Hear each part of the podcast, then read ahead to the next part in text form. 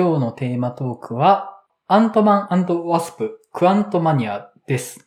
はい。では、マリオさん解説お願いできますか？はい。映画 .com から解説読ませていただきます。アベンジャーズをはじめとしたマーベル・シネマティック・ユニバースを構成する人気作品の一つ、アントマンのシリーズ第3弾。未知の量子世界に入り込んだアントマンやワスプが、アベンジャーズの新たな脅威となる存在、カーンと遭遇する。アベンジャーズエンドゲームでは、量子世界を使ったタイムスリップの可能性に気づき、アベンジャーズとサノスの最終決戦に向けて重要な役割を果たしたアントマンことスコット・ラング。ある時、実験中の事故により、ホープや娘のキャシーらと共に、量子世界に引きずり込まれてしまったスコットは、誰も到達したことがなかった想像を超えたその世界で、あのサノスをも超越する全てを征服するという謎の男カーンと出会う。体長1.5センチの世界最小のヒーロー、アントマンことスコットラング役にポール・ラッド。アントマンのパートナーとして戦うワスプこと、ホープ・バン・ダイン役のエヴァンジェリン・リリーをはじめ、マイケル・ダグラス、ミシェル・ファイファーら、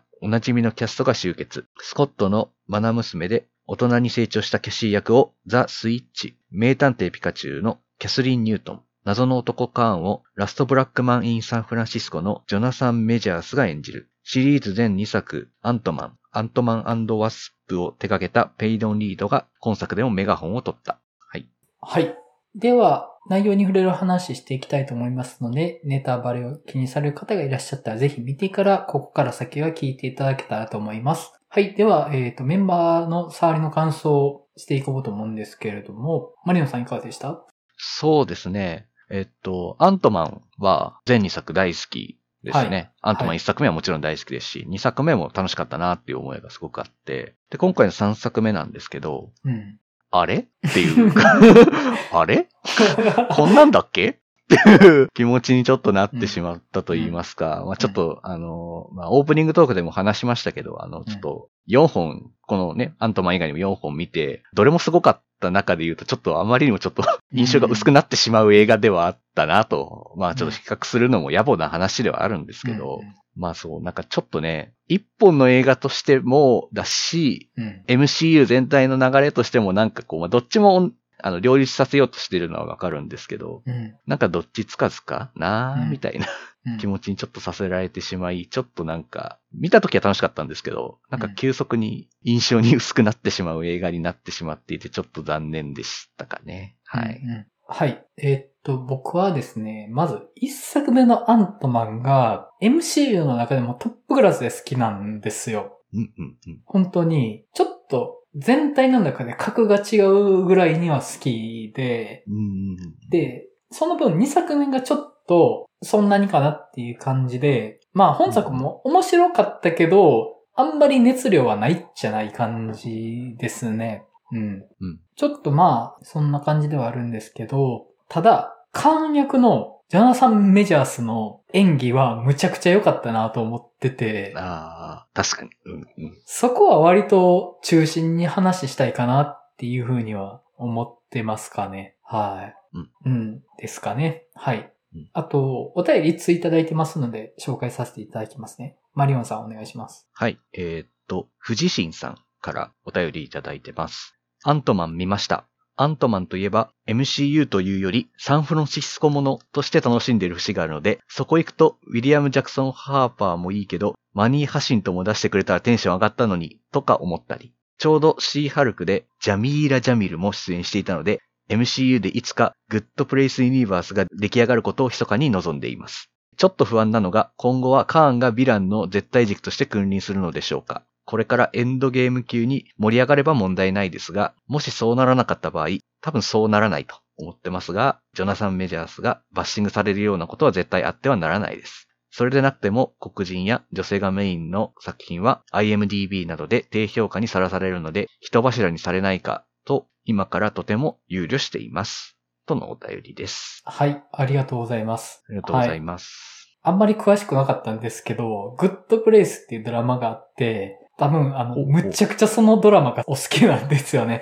そういうことなのか。はい。出演してる役者さんの話をむちゃくちゃしていただいてるので、もうむっちゃ好きやんっていうふうに思ったんですけど、うん。ちょっと、グッドプレイスは僕拝見しなくって、ちょっとそこはあんまりお話できないんですけど、まあ、カーンがヴィランの軸になっていくかっていうところは、まあもうズバリそうってことですよね。うん。まあそうですよね。うん。今後の予定している作品でカーンダイナスティとか、征服者カーンが話に関わってる原作コミックの話みたいですし、まあ、もうズバリ彼がこのフェーズ5の中心になっていくっていうのは明言されてる形かなとは思うんですけど、うんただまあ、あの、僕もね、ちょっと、ジャナサン・メジャースが黒人の俳優さんっていうことで、まあ、万が一そこがバッシングの理由になったりしたら嫌だなっていうのは思ったんですけど、今回見てね、あんな演技上手い人を叩く方がバカだろうとは本当は思って、まあそうですね。うん。いやもう、まあ別にね、まあラストブラックマン、え？ラストブラックマンインサンフランシスコか。はい。うんとか、あの僕めちゃくちゃ大好きですし、うん。うん、もう、あの人、まあ僕はその映画で初めて僕は知ったんですけど、うんすごいいい役者さんだなって思って、うんまあ今回もまあ、この映画でやっぱ一番輝いてたのは、まあ間違いなくカーンだったなとは思うぐらい、うんうん今回すごかったですよね。ですね本当ですねうん。正直、僕本作に対する熱量の9割、彼の演技ですね。うん。うんうんうん。まあ確かにそうですね。すごい、あれは。うんうん。まあ、あの、なんかそういうことが起きたら嫌だなっていうのはあるんですけど、まあ、この演技を見て黙れとうん思いますかね、本当に。あのうん。いや、素晴らしい演技でした。しかも次、クリード3ですよ。うん。いやすごい。もう約束されてるでしょ、みたいなとこありますよ。もう、絶対素晴らしいに決まってるじゃないか。うんうん。まあ、その意味でも楽しみですよね。うん。うん。はい。ありがとうございました。ありがとうございました。はい。じゃあまあ中身触れていこうと思うんですけど、まあ結構二人ともちょっと熱量低い部分大きいかなっていう感じはあると思うんですけど、まあその熱量低い部分先にちょっともう潰してから良かったよねっていうところに話を移していくみたいな感じでいけたらなとは思うんですけど、うんまああの、まず、あの、スターウォーズ好きやろうとはちょっと思って、まあそうですね。はい。スター・ウォーズでしたね、っていう。うんまあその量子世界に行って、まあその行った先の世界がありますっていう話ではあるんですけど、もうあまりにもタトゥーインすぎだろうとは思って、本当に。うんねえ。カンティーナちゃんみたいなとかね、とかうん含めて、まあ、その、あまりにも量子世界がうん既視感がありすぎるっていうのは、まあ残念ながらちょっとまあ、そこはウィークポイントだったなという感じがしますよね。うんそうですね。まあ、前半はタトゥーインだし、まあ、後半はデススターじゃんっていう感じで見てたから、うんもう、そうなんですよね。うんそこに上がるポイントは、正直あんまりなかった部分はあったんですよね、僕的にも。うんうんうんで、まあ、話のモチーフとして、ちっちゃくなって、その、ちっちゃくならないといけない世界に行くっていう、まあ話っていうのは、まあなんかあの、もう往年の映画ですけど、ミクロの決死権とかちょっと思い出して、ああ、はい。ありましたね。うん。ちょっと、ぼよぼよしたものがいっぱいある世界に行くみたいなのっぽさあるなというか、結構レトロフューチャーな感じの話の構造であるような気もしたんですけど、ああ、そう。あと、あれにも似てたんですよね。あの、ストレンジワールド。あー。あの最近ディズニーあのアニメが。僕、ストレンジャール見てないけど、多分これ似てるやろなとは思いながら見てもてう。すっごい似てるなって思ってたんですけど、アントマンの方であの、今回あの、赤いブヨブヨしたやつ出てくるじゃないですか。うんうんもうあれの色違いみたいなやつがいっぱい出てくるんですよ。ストレンジワールドって。うんもう余計にちょっと見たことあるな、みたいな気持ちにちょっとなっちゃったなって思いましたね。うん。そうですねうん。ただ、まあなんかあんまりその画面自体からセンスオブワンダー的な楽しさはあんまり伝わってこなくって、うん。もう全部 CG じゃんっていうのがあるんですよね。うん、まうん。あ、しょうがないけどねっていうところはありますけど、う。うんん。例えばその、スターウォーズでタトゥーインの場面で撮るとかって一応ちゃんと砂漠で撮ってるじゃないですか。うん、うん、なんかその、ちゃんと世界そこにあるよなっていうのがあんま信じられなくって、うん。うん。うん。なんか全員 CG ですみたいな、その、うん。もう今回の映画でしかここを掘り下げないですぐらいに、あんまりその、奥行きを僕は感じられなかったっていうのは正直あって、その、うん。ここに彼らが生きてるって信じさせてくれよと思って、なんかもうそこまでやるつもりないでしょって思ったんですよ。うん、うん、うん。パッと見のビジュアルでなんかブヨブヨしてごちゃごちゃした奴らがもうバッコしてる世界ですみたいなうん、やりたいことはわかるけど、その、そこにロマンないじゃんって思って、うん。もう、なんか、画面の中に映ってることしかこの世界にないでしょって僕は思ったんですよ。うん。そうですね。うん。あんま上がらないんですよね、そういうのって。うん。なんうかん、今後のそのなんか MCU の流れがどうなるかわかりませんけど、なんか今後も出てくる気配がなさそうな世界だなって思ったんですよね。うんまあ。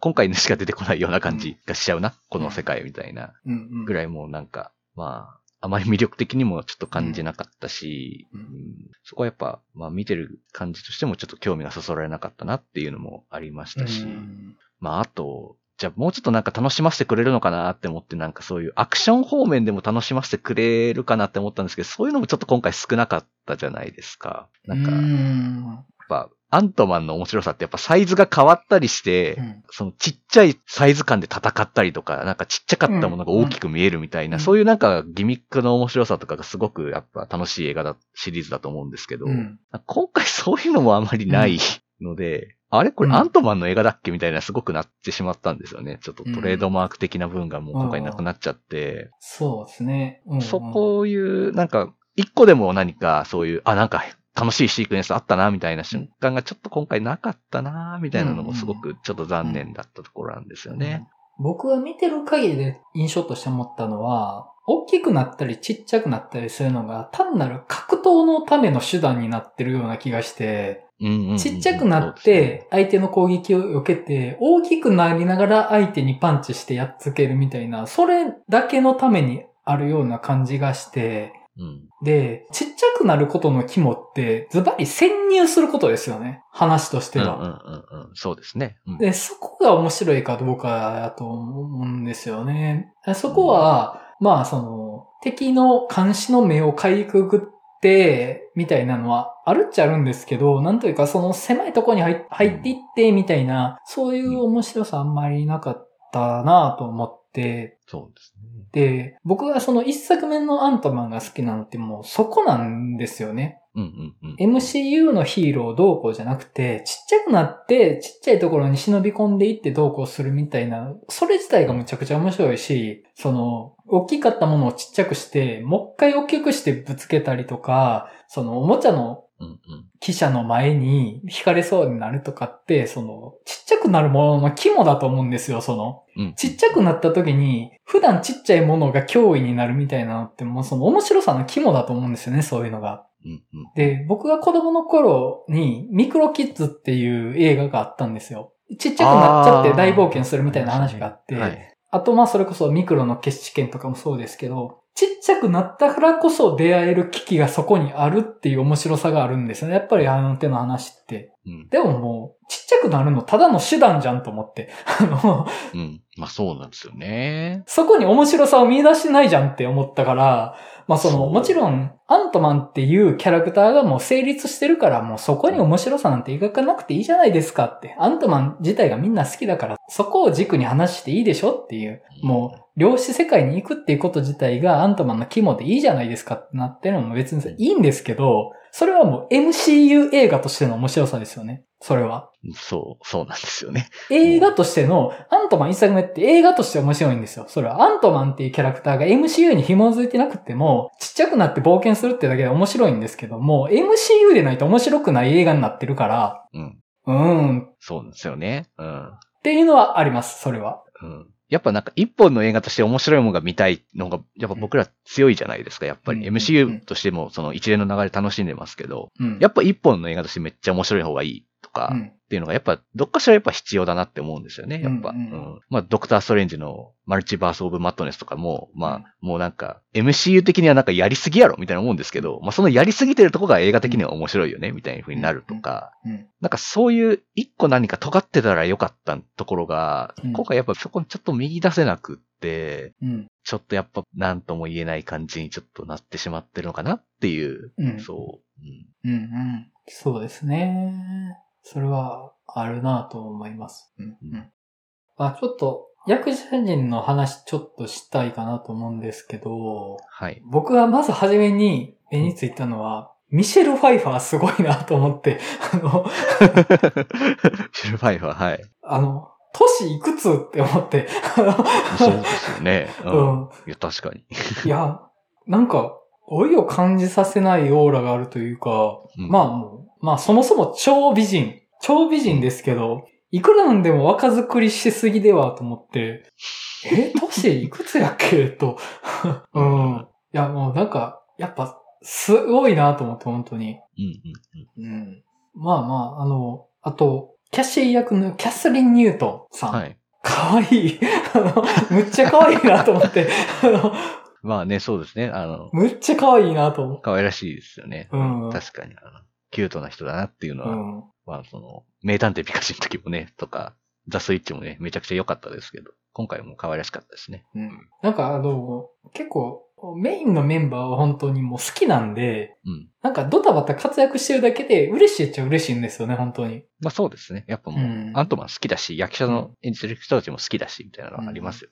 うん。あと冒頭のキャシーがうん警察に捕らえられてるのを、うんまあ迎えに行くところの話で印象的だったのが、ホームレスの人たちを、まあ、警察がどうこうしてるのを妨害しに行って捕まったって話だったじゃないですか。はい、はい。で、その後の下りで、5年間消えてたのが戻ってきて、生活がなくなってしまったから、そういうホームレスの状況に置かれてるって話があって、まあ、まずその、サノス後の、うんまあそういう事件っていうものがあって、まあそういう状況になってるっていう背景が書かれてるのと、その、そういう危機的な状況に置かれてる人たちが、本人がどうこうできる範囲じゃないことで、そういう状況に置かれた。で、それを助けたいっていうのが、なんかすごい、結構、いろんなことを誠実に描こうとしてるなと思ったんですよね。もう不可抗力でそうなってるのに対して、もうそういうのを抑圧したら良くないじゃないかっていう。で、そののに対して黙ってられない若者としてのキャシーがいるっていうのは、僕すごい好ましく見てて、うんうん。なんか、その世の中のいろんな良くないことを、まあその、サノスの指パッチン以前以後みたいなのに重ねて描き方が、なんかバランスとしてすごい好ましいバランスで描いてるなと思って、上手やなと思ったんですよね、そこは。ううん、うん、うん、うん。確かにそうですね。で、まあ結局、量子世界での戦いがそこの、繋がってきますからね、ちゃんとね。うんうん虐げられた者たちをちゃんと救うんだっていう、そこが、うんそれこそヒーローじゃないかっていううん。部分にやっぱ繋がってきますからね。うんうんうんうんそうですね。うん。本作のヒーローの描き方みたいなのは、僕結構好きなんですよね、そこは。うん、うん、うん。で、えっと、すごいグッときたというか、ちょっと泣きそうになったところなんですけど、可能性の嵐みたいなところに入っていくところで、ああ、はい。スコットがめっちゃ増えるとこあるじゃないですか。はい、ありますね。で、あそこで、まあその、要は、あり得たかもしれない自分の可能性が具現化して、自分がむっちゃ増えるみたいなシーンがありましたよね。はい。で、アントマンことスコットラングがそこに行ったら、まあスコットラングがむっちゃ増えるんですよね。で、うんちょっとなんか、あんまり差はないんですよね。なんか声が違うかなぐらいの差しかなくって、ただ、ものすごい増えると。で、あそこ、ちょっともったいないなと思ったんですよ。ああいうその、うん自分の可能性みたいなのが増えるとこって、ビジュアルがもうちょっと違った方が面白いなとは僕は思ったんですよね。確かに。だから、あり得たかもしれない別のアントマンの可能性みたいな、アントマンスーツのここになんか変なアンテナついてるぞみたいなのとか、なんか、え、お前緑色なの？みたいな、そういう、うん。なんでその可能性になるのかみたいなのがいっぱい増えるみたいなのがあったら、すごい面白いなと思ったんですよ。ただ、うん。アントマンとしてのビジュアルはほぼ一律やったなと思って、うん。そこはちょっともったいないかなと思ったんですね、うん。あそこは。うん。ただ、あそこで、キャシーが声をかけてきた時に、全員で目標が一致するんですよね。うんうんうん。そうですね。うんあそこやばいなと思って。うんうんうんうんそうですね。だから、その、どれほど平行世界っていうものがあってもうん、スコットラングは娘を愛してるっていうことだけはブレないっていう。だから、うん、娘から声をかけられたら、じゃあその、娘の世界の父親である、まあ、本作の主人公たるスコットラングを全員でサポートするぞっていうので、平行世界のスコットラング全員が一致するって。うんうんうんうんうん。あれ、すごいなと思ったんですよね。確かにそうですね。うんうん確かに、あそこいいシーンだったのに、こんなにもなんかやっぱ、印象が薄く感じちゃうのは本当にやっぱり、その、やっぱ、ちょっとビジュアル面での、ちょっと、ああ、単調さみたいなところですかね、やっぱね。それはあると思いす。ます。もったいなかったかな。いや、もっと上げれるシーンだったと思うけど、ちょっとさらっとそれを描いてて、うん。もう少し説明的で良かったと思うんですよね。あの、うんえうん平行世界の全員の行動原理が一致するの？そんなことありえないみたいな。そんなことはありえないんだみたいな感じで、ちょっとその解説するキャラがいてもよかったと思うんですよ。で、うんうんあの、すごいことだと思うんですよね。なんか、例えば、アイアンマンことトニー・スタークが平行世界のトニー・スタークいっぱい出たってなったら、多分、半分ぐらいやさぐれてると思うんですよ。あ のトニー・スタークは。うん。うんうんうん。で、例えばキャプテンアメリカが、まあ平行世界のキャプテンアメリカと、がいたとしたら、1割ぐらいは、彼、すごい真面目だから、反動でむちゃくちゃ悪落ちしてる キャプテンアメリカとかいてもおかしくないと思うんですよ。まあそうですよね。うんうん。平行世界ってそういうことだと思うんですよね。本人が持ってる性分から枝分かれしうる可能性みたいなので、いや、アイアンマンって基本的にやさぐれてる人がギリギリでヒーローやってる人だから、半分ぐらいやさぐれてるでしょうとか、うん。キャプテンアメリカって真面目な人だから、その真面目さゆえに悪に走っちゃうこともあるでしょうみたいな、それを描くのが平行世界を描くタイプの物語やと思うんですけど、うん。あの、アントマンにおいては、スコットラングは、全員娘の言うことを聞くっていう、なんかそこが、やばいというか、あの、うんなんかこの、今回の敵である征服者カーン、その、平行世界のカーンの可能性っていうものがより集まって、世界征服しちゃうぜ、みたいな敵に対して、ただ、カーンも一致してないんですよね、そんなには、目標が。まあそうそうですね。うん。だって、今回の敵のカーンは、そのメインのカーン集団から外れたやつだから、うん。カーンってそんなにそこまでは一致しきれないけど、それよりもアントマンの方が一致してるんですよね。うんうんうん。ある意味宇宙で一番やばいやつだと思うんですよ。得意点中の得意点というか、その全部の平行世界で目標が一致してるやつなんてあり得るはずがないみたいな、ああ、なるほどね。そういうことをもっと強調して描いてもよかったんじゃないかなと思って、で、アントマンってもともとは平凡なダメ親父がヒーローになりますって話やったと思うんですけど、今回でもうちょ、それ飛び越えすぎてるなと思ったんですよね。まあまあそうですね。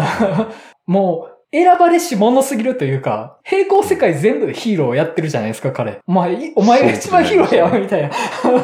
そうですよね。うん。なんかそこの異常さを逆に拾った方がおもろいかなと思って、あの、うん。例えばクレヨンしんちゃんで、クレヨンしんちゃんってもともとは、あの、平凡な両親の元に生まれた、ちょっと手に余るクソガキが、両親を振り回す話なわけじゃないですか。でもだんだんそのクレヨンしんちゃんっていうのが続いていく中で、映画の中で、もうなんか、もう世界を何回救ってるんやぐらいの選ばれし家族になっていく。で、その家族愛ってものすごい強いものになっていくわけですよね。なんか、平凡さゆえに始まった物語が異常なまでになんか絆が強くなっていくみたいな面白さってあると思うんですよ。。うんうんうんうん。なんかそ、の、アントマンもその面白さがあるんじゃないかなと思って、平凡な、もう31で働くことさえできなかった男が、まあ、どれほど平行世界を辿ってもお前はヒーローになりますみたいな、それも、ある意味、最も宇宙で異常な存在なんじゃないかな、みたいになるっていううんうん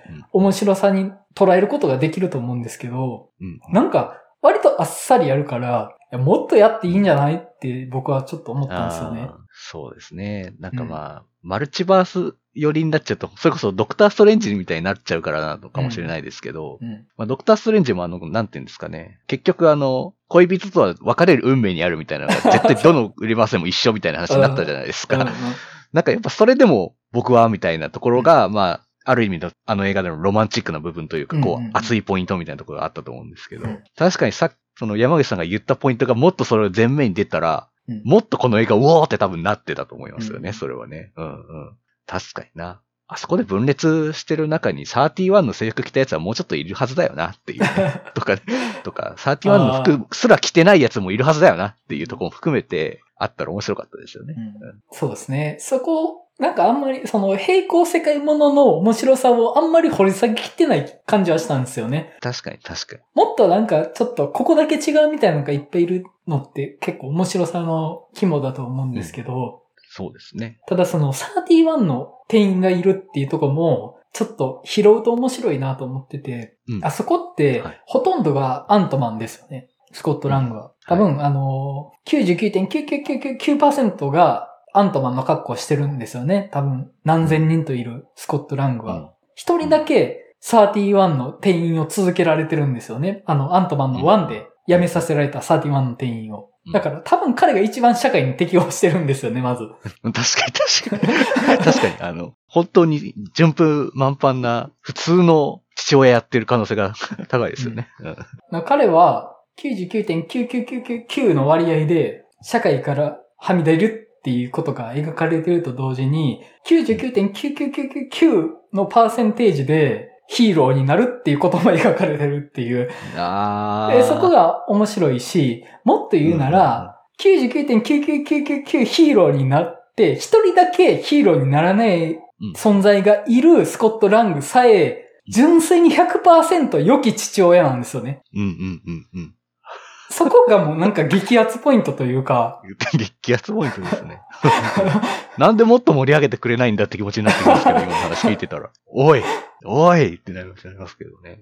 いや、多分ね、伝わってると思ってるんだと思うんです、あれで。あれでまあね、まうん。ちょっともうちょっと説明的でもいいぐらいやとは思うんですよね、それは。うん。あ、うん。だから、そね。その征服者カーンっていう平行世界を丸ごと滑べようとするもう支配欲の権下みたいなやつじゃないですか、あいつって。今回、はい。で、平行世界のカーンがいっぱいいる中でも全員が支配欲を持ってる。もう宇宙で一番支配欲を持ってるみたいなやつの対の存在として、平平凡凡というか社会に適合できない、ただ良き父親ではあろうとしてるやつっていうのが、100%の良き父親性を持ってそいつを倒すっていう、なんかそういう風な言い方してくれたら僕むっちゃ上がったと思うんですよね。うん、確かに。うん、うん、うん、うん、うん。宇宙で一番やばいやつに対して、なんかダメそうだぞ、みたいなやつが、いや、こいつこそ宇宙で一番やべえじゃん、みたいな、ロジックでもってやっつけるみたいになったらおもろいなと思ったんですけど、なんかあんまりそこはないというか、なかったですね。うんあんまり。うん。ちょっともったいなさを感じたんですよね、そこは。いや、これ、そうですね。もっとやれたでしょ、と思って、うん、うん、ううんん。っていうのはありましたかね。うんうん、うん、うん。でもあのシーン自体はむっちゃいいシーンだと思います。うん、うん。うん。あとあの、モードック。どうでした？あのね、あの、キャラクター自体はなんかそういうやつがいるっていうのは知ってましたけど、正体がね、うん。お前かっていうところは、あちょっと笑いましたけど、まさか一作目のあいつだった、うん。敵だったあいつだったんだねっていう。うんうん。まあまあ。結構実写で処理できないタイプのキャラクターだと思うんですけど、処理してきたなーっていう感じがありましたね、あれは。うんうんちょっとあれはびっくりしました。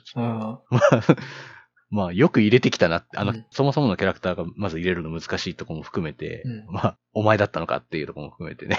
うんうん。まあまあ、まあ、なんか出したはいいけど、なんか処理が困ったのか、なんか疑似家族感出して終わるってくるのもちょっとどうかと思ったんですけど、あの、勝手に家族だと思ってあいつは死ぬみたいな、これは笑っていいのか笑えないのか、笑っていいのか笑ダメなのかよくわからんぞみたいな、うん。そういう仕方はちょっと困りましたけど、確かに彼、もうその、他のシリーズに出れないですよね。うん。存在として。もう出せないですよね。アントマンだから出せるキャラですよね。うんそうそうそう。アントマン自体がコメディ色が強いから出せたけど、その、アベンジャーズシークレットウォーズであいつ出てきたら困るじゃないですか。困ると思います、ね。多分困ると思う。なんだってなると思う。ここで死んでもらわんと困るな、みたいな。うん。ただまあ、その、コミックの方である、ああいうタイプのキャラをちゃんと出そうとするところは、僕はちょっと好ましくは見てました。うんうんうんうん。まあまあそうですね。うん。それは全然もう。ちゃんと出せよっていう。うんうん。出せるとこで出すよっていう、叱るべきタイミングでっていう。まあそれがアントマンだったっていうのは、まあなんかわかるなと思って。うんうん。うん。そうですね。あとあの、はいビル・マーレーがね、出るじゃないですか。あの、何なんですかねあの、出ただけみたいな感じの、すごいあっさり終わりましたけど。あのくだりね、よくわかんないんですよ。特に字幕やと、役が飛ばせれてるのかわかんないけど、ちょっとニュアンスわかんないまま終わるんですけど、まあ、あの、不倫してたんやなっていう。まあまあ、そう。まあ、まあ、そう、そうですよね。まあ、うん。30年間もね、まあもうお互い死んでたと思ってましたから、しょうがないじゃないですか、みたいな話をするじゃないですかね。うんあの、そうそ、そううお互いにね。その時点のバーみたいなところで話してるときに、はい。あの、機能としては人間と一緒だよみたいな話をしてて、はい機能機能とはっていう、機能とはどういうことでしょうかみたいになってたんですよね、あそこ。そうそう。は？っていうね。機能っていうのは何が言いたいんですかね？あ思ってたら、ああ、そういうことですね、みたいな、なって、まあ、あの、まあ、ね、なんか、ビル・マーレ、ちょっと、そういうキャラ似合いすぎるからな、みたいな。すごいびっくりしましたけどね。ねその使い方なんやっていうのはね、ありましたけどね。で、まあ、その、えっ、と、ミシェル・ファイファーが演じるジャネットの、まあ、役みたいなところ、まあ、結構大事なことを黙ってるじゃないですか。そうですね。うん。両地世界に行ったら、カーンっていうやつがいて、平行世界を滅ぼしていくやべえやつだぞっていう超重要情報。しかも、あの一家って量子世界にアクセスできる能力持ってるの分かってるのにっていう。うん。分かるじゃんっていう。だってもう、一回行ってるのにっていう。そもそもあなたを助けるためにそこに行ってるのに、そうですよ。その件のじょね情報共有をしてないんですかっていうのは、うん、まあ、あの、言えなかったっていう、ちょっとどうなのって思うけど、まあ、あの、不倫してたっていうところが言えない理由なんだろうなっていう、あの、なんかそこの生っぽさが、まあそっか、そっか。いや、言えよってちょっと思ってたんですけど、まあ、不倫か。不倫の話だからか。まあまあ、そう。うんまあ 納得できるか？わからんけど。世界の危機と不倫の起こる話、ちょっと天秤にかけるか？みたいなとこありますけど、まあまあまあまあいい、まあ、100歩譲ってありにしますか？みたいな。まあその、幸せな家庭が欲しかったみたいなことずっと言うから、うんまあ、幸せな家庭手に入れるために脅威ってなるのって、世界の危機となる敵というよりも自分の過去の方が多分衝撃として大きいんだろうなと思って。そ れなあもうなんか、どう、どうなんだっていう。その、なんか、ちょっとなんか最近の MCU、なんか、もっとちゃんとほうれん草をしっかりしろよっていう展開が多いなって気はするんですけど、なんか、その、ブラックパンサーのワカンダフォーエバーを見た時とか思いましたけど、すごいすごく。うんなんかちょっとそういう展開続くなという感じはしますよね。まあね、そこはね、だって世界の危機とか、それに対抗し得る武器とかが生えてくるじゃないですか、後から。どんどん。うん、どんどんね。あの、どんどん後から生えてくるじゃないですか。あの、うん。ドクター・ストレンジ、マルチバース・オブ・マッレスの時も思ったけど、その本、前使えやと思って。そう。それか、その本を使うタイミングもっとあったやろっていう のを思ったし、結局まあ、あの、シリーズものって後から設定が生えてくるから、まあどうしてもね、お前は知ってたのに言わなかったよなっていう風になっちゃうっていうのはまあ宿命ですよね。うん。にしても今回ドすぎてんな、みたいなとこありますけど、不倫と天秤にかけてくるなよ、みたいなとこありますけど、うん。まあまあまあ。まあなんか逆に、まあ理由付けされてるようにも僕はちょっと思ったんですけどね、そこは。あ、言えないよねっていう。だって言うと、ここの関係性壊れちゃう可能性あるから みたいな。あの、そこのおもろさはあったなと思って。うん。あとまあ、アリがむっちゃ強いっていうのも、ちょっと はい。おもろかったなと思って。あのアリ、めちゃくちゃ強いですよね、あのアリ。あのアリめちゃくちゃ強いし、いやもうすごい高度な文明を持つわけじゃないですか。うんあのアリたち。うんまあもう次の支配者ですよね。あの世界のね。うんもうなんなら次アリの逆襲みたいな感じになるかもしれないね、みたいなね。まあそれはちょっと行き過ぎですけど。結構あのくだりもね、まずアリ、この世界にはいないよっていううん。伏線を張られた状態で、そうですね。で、あの、出てきて、もうその、数千年発展した存在っていうので、ただ、あの、ピム博士のことは崇拝しているっていうので、あの、協力してる。すごいですよね。うん なんか、うん。まあ、ふと考えると、まあ、あの、時間の流れよくわかんないんですけどね。なんか、ありだけなんか数千年経ってて、なんか、さらっとあいつらそういえば、量子世界から戻ったけど、時間とかどうなってんのかなとかちょっと思ったんですけど、スコットたちとかってもう、もう、あんま考えない方がいいのか、そこは。っていう。そうですね。だってもう、このクワンタマニアの話の間だけで、外の世界数十年とか経ってる可能性ありかねないですよね。ありますよね。だって、うん。エンドゲームの時もだいぶ経って戻ってきてましたもんね。なんかね、両世界ずっと知ってた時。どういう感じなんでしょうね。う。うんん。まあ、あんま考えてなさそうというか、あんま考えなくていいのが、まあ、アントマンかなっていうとこもあるっちゃあるというか、うん。あの、ちっちゃくするやつも、質量って保存されてるんですか？みたいなのを毎回思うんですよね。まあまあまあ、確かに。あの、ちっちゃくても質量は大きい扱いされる時もあれば、ちっちゃくなったら質量もちっちゃくなってる扱いされる時もあるから、もうその時々ですよね、あれ。気分で。もう気分。うん。ピム粒子便利なので、みたいな。ねっていう感じだから、まあ、細かいこと考えないでねっていう感じではあるんですけど、うんもう、次のアベンジャーズで集まってくるやつ、あのアリアンっていう、まあね、かもしれないっていうね。ちょっと波のメンバーよりはアリの方が強い可能性あるっていうぐらいには 結構進歩してるなっていう。うんうん、そうですね。まあまあなんか、まあそういう、なんかちょっとね、枝葉の面白さをところどころに埋め込んできてるところも、おもろいけどなんか、あの、さかしいな、みたいな思いになっちゃうとこも。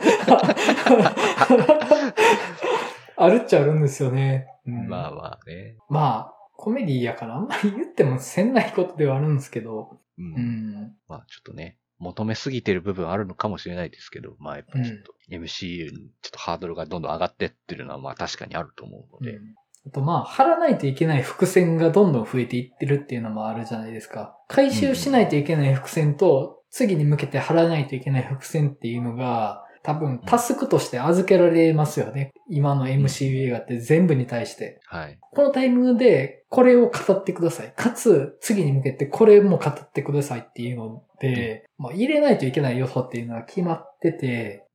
で、それをどう処理するかみたいな。まあ、それをどう調理するかっていうのは監督の裁量なのかもしれないですけど、うんうんまあ、それをやらないといけないっていうところで、ちょっと窮屈な感じはやっぱあるっちゃあるんですよね。なんか、うんフェーズ1の頃みたいな自由さはないというか、うんうんその、個別のヒーローが持ってる世界観が純粋に一本の映画として見れる感じがどんどん薄れていってるというか、うん。うんうんうんうん。前提がありますよね。で、次に向けた前提を今作ってますよねっていうのを常に意識してしまうっていうのが、うんまあ、いわゆる一本の映画っていう楽しみ方をしにくくなるっていう感じはすごく強く受け取ってしまうっていうのはやっぱりあるかなっていうのはあって、うん。うんまあ、そういうところがちょっと、なんかね、うん難しいかなっていうところありますけど、うん。まあそういうまあ一種のまあ枷じゃないですけど、まあその枷の中でも面白くやってくれる時もやっぱあるわけでっていうのをやっぱちょっと僕はとしては期待したくなっちゃうので、うん。まあちょっとそれが今回はちょっと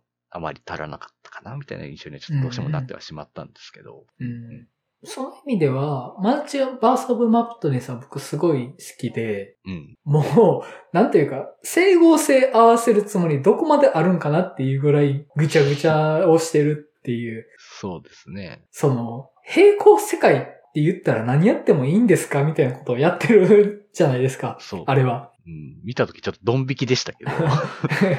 いや、もう、なんか、その、後に作る人、これパスされても困るわ、みたいなうんうん描いた以上、その宇宙存在してるんけど、その宇宙作るのどうなんですかみたいなことをやってるっていう。でもそれって、やっぱり一本の映画って後先考えないっていうのがやっぱ面白さとしてあるとは思ったんで、うんうん。まあ、マジバースマットネスは面白いかなって僕は思ったかなっていうのと、あと、マリオンさんあんまり、あんまりだったかもしれないんですけど、はい。ブラックパンサーワカンダフォーエバーも僕はすごい好きだったんですね。あれは、うん。その、しがらみそのものを映画のテーマとして描いてたから、その MCU 的なしがらみも、その作品内での国際情勢としてのしがらみとある程度重ねて、もうこれをやらないといけないみたいな、これに目配せしないといけないみたいなものも、うん。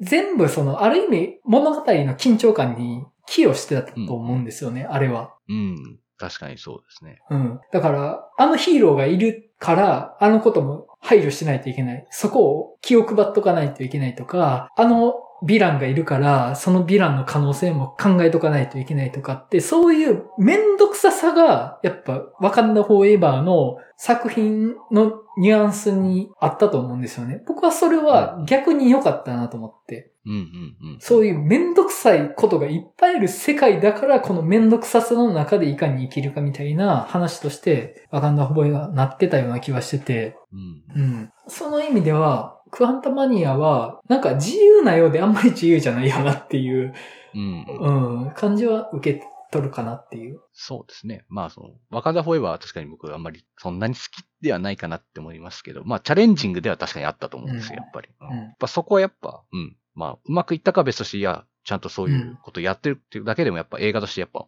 なんか尖ってる部分といいますか、うんその映画独自の魅力ですよね、みたいな部分がやっぱあるので、まあ、それがやっぱちょっと、今回は足らなかったかしらな、みたいな、うんなっていうのは、どうしてもちょっと思っちゃって、うん。いや、結構、あれですね。ずっとなんとも言えない微妙でしたねって話をここまでずっとやってきてましたけど。うんただ、ただですよ、やっぱり、征服者カーンうん。ですね。彼は本当に魅力的なヴィランだと思うし、やっぱりそれを演じたジョナサン・メジャースの演技は本当に素晴らしいなと僕は思いました。うん。うん。まあ、そっか。山口さんはカーンと初対面ですよね。初対面です。あの、ロキに出てたんですよね。そうなんですよ。ロケに出てたんですよね。うんそう。でもまあ、もはやね、ドラマで見てない人もね、いますし、まあ、今回で初めて会う人もたくさんいるんじゃないかなって思うんですけど。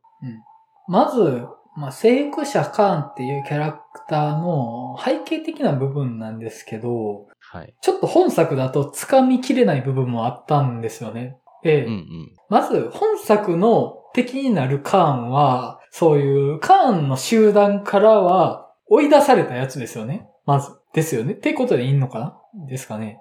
まあ、あの、僕、ロキ見てるんですけど、ロキ見てて、はいまあ今回も見て、じゃあ、山口さんの今の質問に僕が答えられるかっていうと全く答えられないんですよ。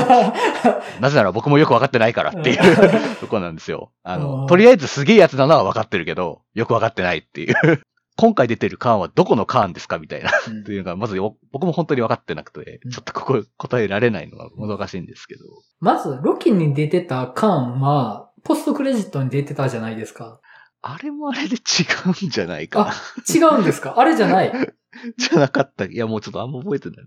あれじゃないんですか？ちょっとあの、ごめんなさい。もうこれちょっとあの、MCU のファンの人から言われたらもう刺される可能性がある。あの、整合性云々の話、これがどのカーンでとかいう話はちょっとあんまり触れないでほしいっていうのがあるんですけど、ああんまり分かってなくて、はいそう。どうやったっけ、ロキっていう覚えてない。あ。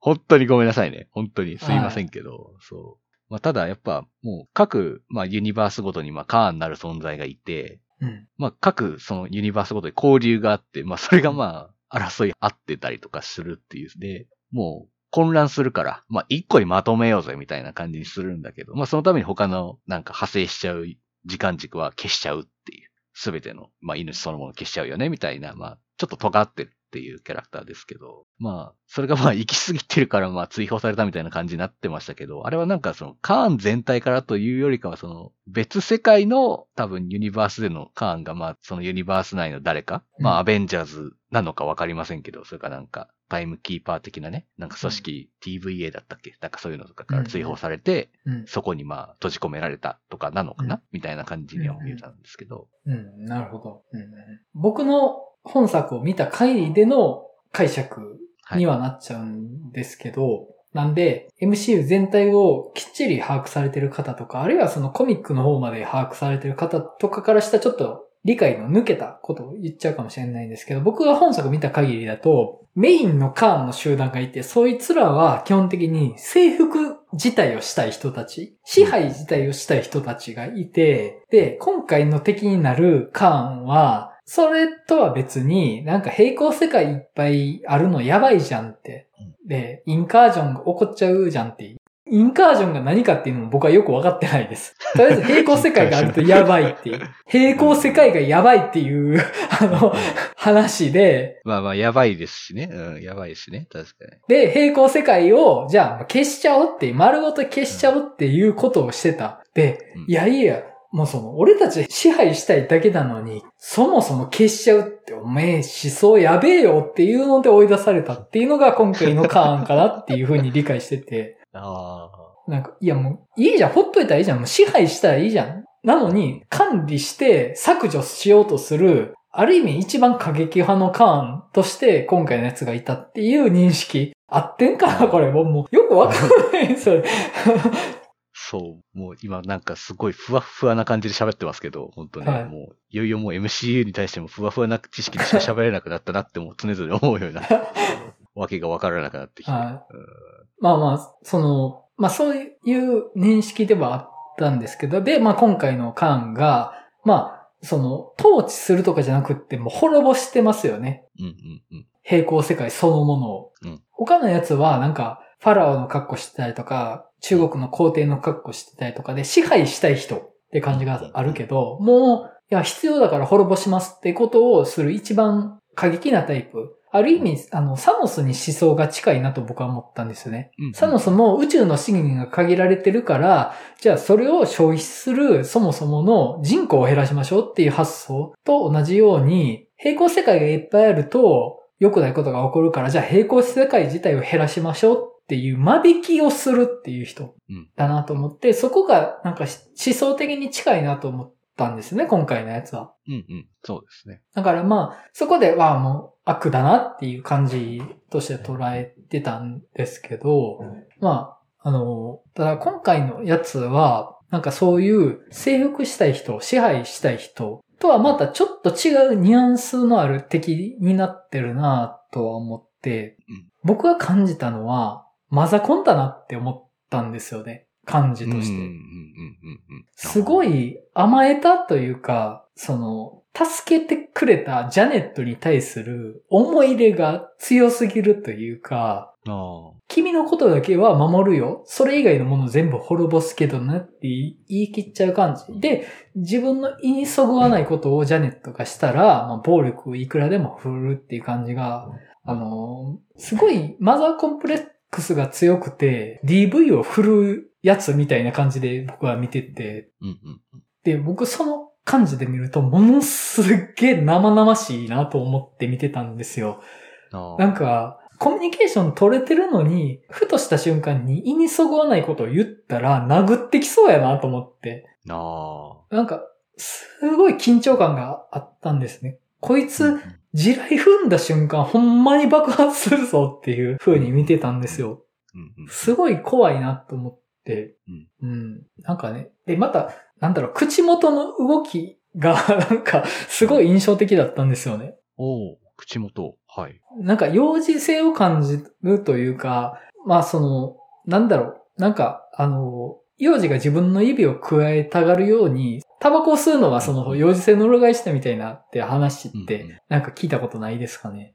何かを加えておきたいみたいな願望が、その、幼児性の現れとしてあってみたいなので、今回のカーンの演技で、なんか口元の演技がね、何かを吸いたそうにしてるように僕は見えたんですよ。ほうほう。なんか、あの、唇の動きが、ちょっと少し、ほのかに動く感じが。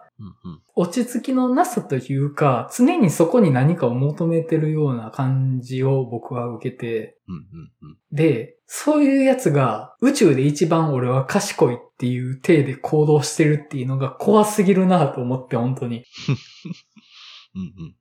で、また、あの、まあ、そういう、さも宇宙全体、平行宇宙すべて全体を見て、それのために行動してますとか言いながら、肝心なところで、負けたのが悔しいみたいなことを言ってたと思うんですよね。うんうん。他のカーンに負けたのが悔しいからやり返すみたいなことを言ってたというか、他の人がその内面を見抜いてたのか、ちょっと僕、流れを忘れちゃってるんですけど、うん結局、それだけというか、うんうん。根っこが他のカーンと一緒というか、うんうん。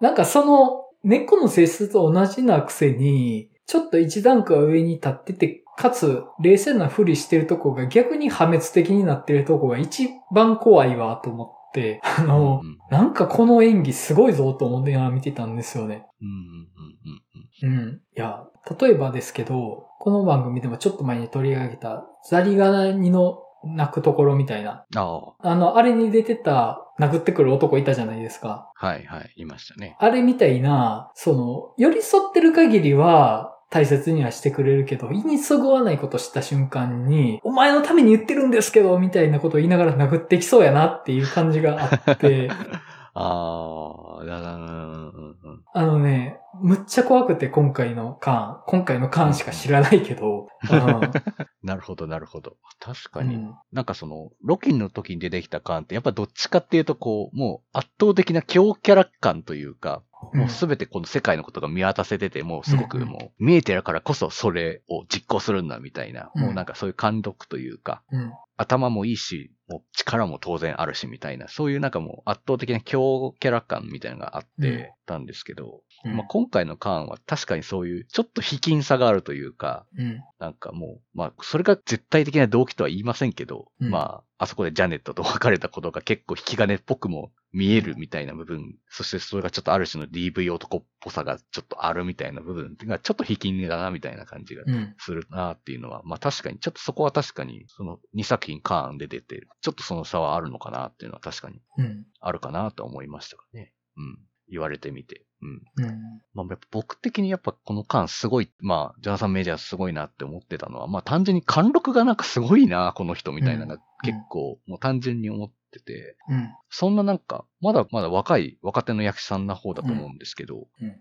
あの若さであの貫禄出せるのすげえなみたいなというか、なんでなんだろう？なんかその、体の大きさなのか わかりませんけど、なんかもう、力でもめちゃくちゃ強そうだし、頭もめちゃくちゃ良さそうみたいな、なんかどっちもなんか知性も体力も兼ね備えてる感が、なんか彼からはすごくするんですよね、なんか。うん。もう本当になんか粗暴な、もう、うんもう何も考えてないような粗暴な役も全然できそうだし、すごく繊細に頭のいい役も全然できるみたいな。なんかその使い分けがなんか彼はすごく上手いというか、うん。なんでなんだろうな、みたいな。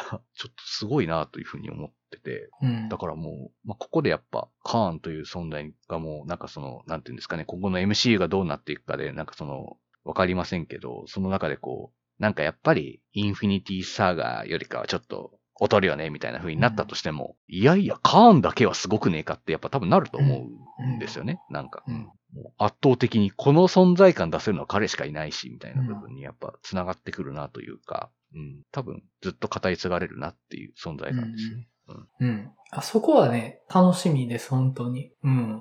まあ、あの、サノスって、まあ、ジョシュ・ブローリンが演じてたわけですけど、まあ結構その、ビジュアル的にはだいぶ CG 持ってたわけじゃないですか。うんうんじゃあ、その、ジョシュ・ブローリンそのままサノスをやってたらどうなってたんだろうって思ったら、あんまり想像できないなとは思うんですけど、うん。うんうんうん。今回、カーンの演技見てた限りで言うと、割とジョナサン・メジャースのままうん、カーンだなって僕は思ったんですよね。うんうんうん。なんか、うまく言えないけど、結構それってすごいことなんじゃないかなと思って、うん割と人間スケールのまま人間スケールじゃないやべえやつをちゃんと表現できてるような気はしたんですよね。うんうんうんうん。で、かつその内面性が人間サイズのままっていうとこがまた怖えなっていう。そうんの、超越してるふりしてる、超越してないやつっていうのが 怖いなっていう。うん、まあなんかそこがね、すごく僕は良かったなと思って、うん。まあ、そっか。なんかある意味なんか、ちょっと怒り言動みたいなというか。ああ、細めありますよね。その、根源の卑近さと、うんやってることのスケール。一応見据えてるものはむちゃくちゃスケールでかいから、その、そのギャップが、お前すごいなっていうのと、お前しょうもないなみたいなのが 共存してる感じがね、うん、ねあるっちゃありますよね。やっぱ、似てますね。うん。あとまあそのマザコン性というか、も うそこもね、含めて。ああ、確かにちょっと、カーン、怒り言動説でこれも MCU 見れたら面白いかもしれないですよ。わかりませんよ。もうこじつけですよ、これも。あ、でも、もう今回のカーンで終わってる可能性もあるから、ああ、わからないです。いや、今回のカーンが出ない可能性ありますからね。まあ他のカーンはもう、もうザ悪じゃないですか。もう、世界征服するぞ、みたいな。わかりませんよ。もう根っこひっくり返したら同じやないか、はいお前らみんな、みたいになってるかもしれないですから、まわからないですよ。まあ、なんか、学生時代いじめられてたとかあるかもしれないですからね。あ、そうそうそう。わかりませんけどね。うん、確かに、やっぱ、サノスの時も、なんか、こいつなりに世の中のことは一応考えてんねやな、みたいなのは、すごい上手に表現してたとは思うんですよね。うんうん特にインフィニティ・ウォーの時は。うんうん。こいつなりにちゃんとしてるんやなっていう。ただそれがあまりにもっていうので、なんかすごい、うんすごいバランスを描いてたなと思ったんですけど、うん結構カーンもやってくれるんじゃないかなって期待はあるんですよね、そこは。うんうんうんそうですね。うん。でまた、その、平行世界を観測している存在っていうのが、うんなんか結構味のあるものを描けそうな気もするんですよね。あの、世界のイフを見るとか、あるいはその自分自身のイフを見た人間のこじらせ方ってすごそうやなと思って。そうですよね。うん。なんか、見えすぎちゃってもう辛いみたいな話だと思うんですよ、やっぱりもう。あらゆるイフを見すぎて、もう、なんかもう人生の酸いも甘いも噛み締めたどころじゃないものをやっぱ噛み締めちゃって、うんみたいな。まああの、今回あの、テレパスのキャラクターいたじゃないですか。うん。やっぱあれもなんか能力全開だったら絶対辛いじゃないですか。人の気持ち全部見えちゃうとか、もう、もうやめてほしいみたいな。まあそういうのに近いようなことが、まあ平行世界全部を知ってるカーンにとってそれがどういうことなのかっていうのが、まあ今後もっと深くね、うん描かれてる可能性はあるかなっていう。うん。そうですね。そこをどうやってくれるのかなっていうところは間違いなく楽しみうん。だなとは思いますね。うん。うん、そうですね。あと、フェーズ4って、ほとんどその、ユニバース全体で一貫したストーリーってなかったと思うんですよね。うんうん。ほぼ個別？ねうんそれぞれが、例えば、エターナルズとかシャンチーとか、うん。うん。それぞれのストーリーを解決していってたと思うので、全体像ってあんまり触れてきてないと思うので、うんフェーズ5で一気にやっていくと思うんですよ。うんうん。そこをまあどうしていくのかっていう、まあ本当に作る側がどうするのかっていう楽しみはあるっちゃあるんですよね、そこは。うんうんうん。なんかまだ全体像全然見えてきてないから、一気に絡ませていくんだろうなって、そうじゃないともう間に合わないと思うんでね。うん。いろいろね。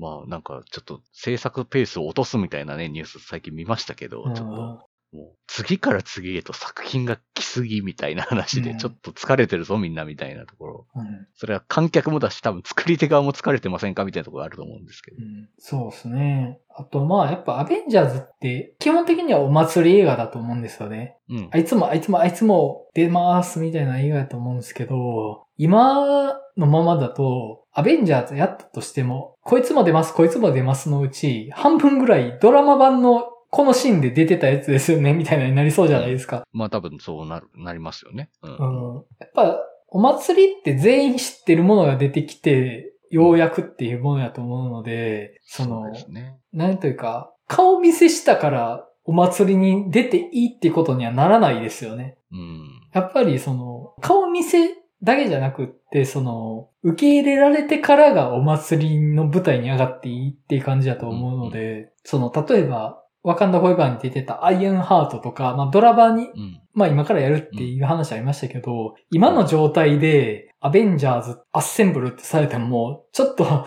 まあ、いたけどさ、みたいに なりそうかなっていう、まあね。その、あ、いたいた、そういえば、うん。あ、そこも拾ってくるんや、ぐらいにしか多分、今の段階では多分ならないかなと思いますけどね。その、いっぱい今目配せだけしてる状態だと思うので、その目配せした人たちをちゃんとその、祭りの壇上に上がっていいとこまで育てていくのがフェーズ5でやっていかんとダメだとは思うんですよね。うん。うん。まあなんかその、その手腕そのものが楽しみっちゃ楽しみではあるんですよね。まあやっぱそうですね。もう作品というか。うん。そうですね。なんかもう、どう楽しんでるんだろうって分からなくなりますもんね。なんか一本の映画として僕楽しんでるのか、MCU として楽しんでるのか、僕もなんか楽しみ方がなんか中途半端になってきてるというか、まあ曖昧だからだと思うんですけど、それが。うん。もう分かんなくなってきてて、まあでももう、もう乗ってる、乗りかかってる船なので、もう乗り続けるぞという気持ちですうんよね。うん。うんもう見届けるしかねえ、これはっていう、もうこんなに続いてますからね。もう確かに本当人生ですよ、これは、みたいなぐらい続いちゃってるのでね、もうね。うん。実は個々のヒーローの話を見てるんじゃなくて、一貫したケビン・ファイギーの物語を見てるんじゃないかっていう可能性があるんじゃないかっていう。そうそうそうそうなんですよね。なんかそことの兼ね合いとかの話しか見てないな、自分みたいな時もあったりとかね。感想書いてたりとか考えたら、あれ？みたいな。一本の映画の話してないみたいな。あれ？僕は何を見ていたんだみたいな。わからなくなってるっていう。うんうん。まあね。だって、現状で誰が一番活躍してるかってなったら、どのヒーローよりケビン・ファイギーやと思うんですよね。まあ結局そうなっちゃいますね。今のところね。うん。まあ、なんかそこを見る風に良くも悪くもなってしまってるのかなっていう気はするっちゃするかなっていうのはありますかうん。ね。うんそうですね。うん。うん。あと、あの、僕結構好きなのが本作のラストなんですけど、はい。スコットが今回の敵である今回のカーンを倒したことで、え、もっと良くない事態を招いたんじゃないだろうか。え、どうしようどうしよう。まあ、いっかってなる。あそこ、はい。僕すごい好きなんですよ。はい、はい。あれ、まあ、コメディのタッチで、まあコメディ的に処理されてますけど、すごい大事な考え方かなと僕はちょっと思って、あの、自分が見えてない範囲の人を助けられたんじゃないかなって思い悩んだりはしないけれども、自分が見えてる範囲の人は助けるっていう心構えじゃないですか、彼は。うん、うん、うん。で、それって、少なくとも自分が何かを抱え込まないまま誰かを助けるっていうバランス感覚としてすごい大事だと思うんですよ。うん、うん、うん。例えば、その自分が全く行ったこともない国の名前も知らない人が何か暴力とか貧困で苦しんでいるので、その人を助けてくださいって、今、この瞬間言われても別にその人を助けようとは思わないじゃないですか。だって知らないもんっていう。知らないものを助けろって言われても別にそれにモチベーションってないけど、それを実際に知ってる人ってなったらやっぱ助けたいと思うし、助けることもあると思うんですよね。うんその、そこってすごいリアルな感覚やなって僕は思ったんですね。その、うん、うん。知らないものを助けろって言われても、そこをどうこうできるってすごい難しいことだなと思うし、逆に良くないことも生むんじゃないかなっていう部分もあるんですよね。例えば、うん、うん。MCU のシリーズで言ったら、アイアンマンって、悪い奴が攻めてくるぞっていう脅迫観念に取り憑かれて、まあ良くないことをしてたじゃないですか。まあそうですよね。うんウルトロンを作ったり、ね、あの、うん。ファーフロムホームでなんか戦闘ドローンを作ったりしてたじゃないですか。そうですね。自分が見えてないところにある敵を想像したことによるものだなと思うし、今回のカーンも僕そうだなと思うんですよね。その、平行世界のことを考えて、じゃあもう、この平行世界ない方がいいから消しとこっていう風に、何か使命感でやってしまってるみたいな。それって、正しいのかもしれないけど、その、個別の視点から見た時に単なる殺戮者でしかないというか、うんうん見えてないものを見えてる気になって抱え込まないって、その、バランス感覚としてむちゃくちゃ大事やなって思ったんですよね。うんうんで、スコットはやっぱそれを逆的にとはいえやれてる人だなと思って。うん。うん。やっぱ彼は、彼が助けたいのやってみんな周りの人なんですよね。やっぱりうん。世界を助けようとはあんまり思ってないというか。だから基本的には平行世界をカーンが滅ぼしてますってなっても、まああんまり、まあそこ触れんとこうぜって、まあ、帰ろうやって言ってた。でも、やっぱりその世界にいて、そのカーンっていうそのものに対峙してその世界に触れて、やっぱりまあこいつはやっつけとこうかって言ってやっつけるっていう感じうんで、まあそいつをやっつけましたと。で、その後、その間をやっつけたことで、余波が良くない結果を生むかもしれないけど、それはまあ自分は観測してないじゃないですか、それは。まあね、わからないですからね。うん。その観測してないものを想像して良くないことを生んだかもしれないなって思い悩まないって、少なくとも目の前にある善行をなすためには必要な発想なんじゃないかなと思うんですよ。うんうんうんで、おそらく今回の彼の行動は他のすべてのカーンたちをアベンジャーズ抹殺のために動かすきっかけになるとは思うんですけど、うん。うんそれをさせるのはケビン・ファイギだから、あの、それはうん。まあまあ。別にそれは、あの、スコットが悪いんじゃなくて、悪いのはケビン・ファイギと我々観客なんで、もっと悪いやつ出てきてほしいと思ってる観客がさせてることだから、スコットが悪いわけじゃないと思うんですよ。僕らが一番のヴィランだったっていう。その、自分が見えないところの善悪で自分を呪わないっていうのは、目の前の善をなすために大事なことなんじゃないかなと思うんですよね。もっと大きい目で見て、この善はなさない方がいいよねって言ってブレーキをかけるみたいなことをしないって、すごい少なくとも一人の人間がヒーローをやるっていう範疇では、その発想がないと、もっと大きい目ではこれをやらない方が、たくさんの人が救われるからやらないでおこうみたいな。それを言うのはもはやヒーローではないだろうという。ああ、まあそうですね。本当に。うん。大きなこと考えすぎるあまりに、なんか血迷ってしまうというか、うん。ちょっと狂気に満ちたことをしてしまうって、まあ、カーンもだし、まああの、例えばですけどね、あの、ワンピースのフィルムレッドの歌とかね、うん。うんもう似たようなもんでしたなというふうに思いますけど、うんうん。まあそういう、まあそうですね、本当目に見える部分で、まあ、よしと言える、思えるって、まあ、生き方の処世術というか、うんうん。部分としてもまあ正しいよねっていう。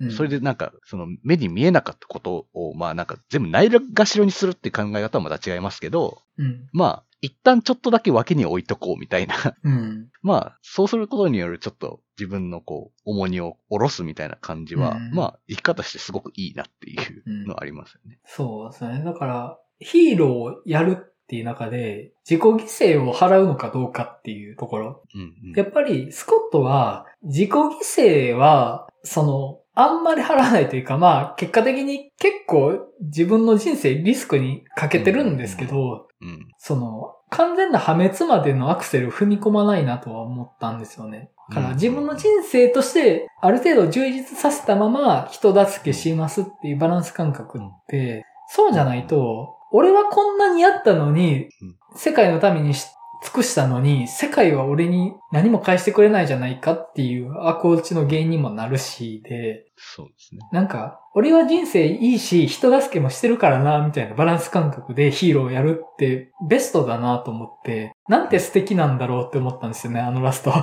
の、無責任とは言えるけど、うん、うん、うん。まあ、うんでもまあ、それぐらいのやっぱメンタリティじゃないと、ヒーローやっていけないよね、みたいな。なんかうん、やっぱ心のメンタル、まあ、メンタリティ大事みたいなところ ですね、ほんとね。うん。うん、なんかすごい大事だなと思って。特にヒロイズムってそういう精神的負荷と隣り合わせで描かれがちじゃないですか。いかに追い詰められながらも世界を救うかみたいなのになりがちやと思うんですけど、そうじゃなくてっていう、自分は自分のまま世界を救いますって言って大事なことだって。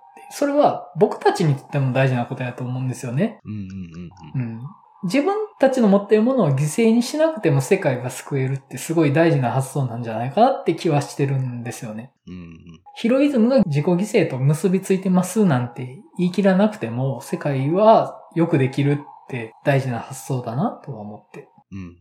なんかあの結論は僕すごい良かったなとは思ったんですよね、そこは。うんまあなんか映画全体はまあそんなにって感じだったけど。そうですね。なんか、うんうん。まあ、フェーズ5がこれからどうなるかですかね。それにかかってるかな。結局まあそうですね。まあ、まあ結局これからも見ていきますしねっていう。まあまあまあ、ねもうだいぶ乗りかかった船やからももうもう、絶対見るぞっていう、死ねないぞみたいな気持ちですよね、やっぱね、うん結局ね。う。で、次はもう、ガーディアンズ・オブ・ギャラクシーですよね。ボリュームうん3。あもう次、ボリューム3なのか。うんが来るのか。もう、どうなっちゃうんだ？みたいなとこありますけど。うん彼らはね、なんかそんな、あんまり背負ってないというか、軽いノリで、ただ、肝心要のところでは、いや、もうやるっきゃないよなっていうバランスで宇宙丸ごと救うじゃないですか。うんうんうん。あのノリもやっぱね、すごい好きになっちゃうよなっていう感じはありますよね。うんうんうん。うん。特に、あの、ガーディアンズ・オブ・ギャラクシーがノリの軽さに対してスケールがでかいっていうのがまたね、あの、そうですね。うん。毎回宇宙滅びるんじゃないかぐらいのスケール感だから。そうですよね。そこはまあ面白いなっていう。うん。うん。うん。ですねうん。まあそんな感じですかね。ですかね。はい。はい。では、アントマンワスプ・クアントマニアの話はここら辺で終わっとこうかなと思います。はい。まあ次回は、次回は、うん。まあ別れる決心がまあ最有力候補なのかな。まあそうですね。まあ別れる決心とかの方がいいのかな、みたいなふうには思いますけど。まあうんうん他にもまあたくさんありますけどね。まあ面白そうな映画たくさんありますけど。うん、そうですね。今、注目作は多いですからね、今は。うん。まあ、ほ、他にも、えーっと、逆転のトライアングル。ああ。まあまあこうですよね。うん。楽しみですし。あと、少女は卒業しない。うん。はい。もう、ちょっとね。これ、前田さん絶対見ないと思ってたけど、うんもうなんか我々が盛り上がるやるってことで、あの、もう逆に注目してたから、うん。ありっちゃありかなっていう。そうですね。とかもありますしね。うん。あと、千尋さんとかもね、ちょっと僕気になってはいるんですよね。ああ、そっか。それもあるんだな。いや、ういや、時間足らないな。本当に。時間足らないですね。結構今ね、注目作は集まってますよね。うん。そうなんですねんなに見れなさそうだから、ちょっと要点絞ってみたいなとは思うんですけど、うんうんうん。まあ、次回、前田さんが参加できるかもしれないので、前田さん含めてちょっとテーマをじゃあ相談してみましょうか。そうですね。はい。はい。でもまあ、最有力は、分かれる決心かな。これは熱そうだなって思いますけどね。うん思いますね。はい。まあ、では、ちょっとテーマは、後々決めるとして、アントマンワスプクアントマニアの話は、ここで終わっとこうかなと思います。